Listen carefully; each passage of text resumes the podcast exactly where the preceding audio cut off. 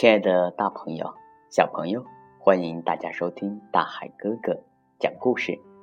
今天大海哥哥给大家讲《十万个为什么》，蜜蜂蛰人后会怎样的故事。这本书呢，由浙江少年儿童出版社出版。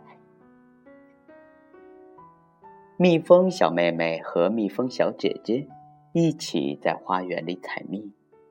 哎呀，蜜蜂小妹妹啊，不小心撞上了一个庞然大物。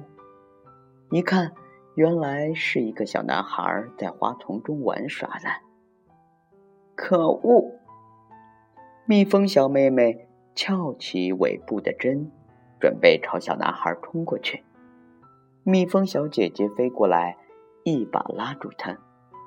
好妹妹，千万别去捉人哦，你会因此丢掉性命的。原来，蜜蜂尾部的这根刺啊，连着内脏器官，尖端有好几个小倒钩。当刺遮进人的皮肤后，小倒钩也紧紧地勾住了人的皮肤。蜜蜂想要用力拔出刺，它的内脏也会一起被带出来。这样，蜜蜂很快就会死亡了。大家知道吗？如果食物紧缺的话，蜜蜂们会采取裁剪家族成员的方式来渡过难关。虽然这种方式很残忍，但只有这样，才能让整个家族。生存下来。一只蜂巢通常只有一个蜂王，蜂王的体型相当于两只工蜂大小，寿命长达五到六年。蜂王的首要任务是繁衍后代，其次啊才是维持家庭的生活秩序。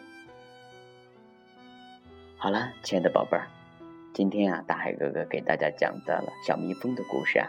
到这里就要和大家说再见了。如果大家喜欢大海哥哥讲故事，可以把大海哥哥讲的故事转发给更多的小朋友和大朋友去听。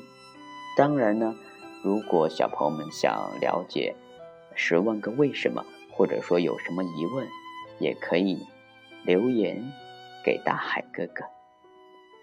好了，亲爱的宝贝儿，我们呀，明天见喽。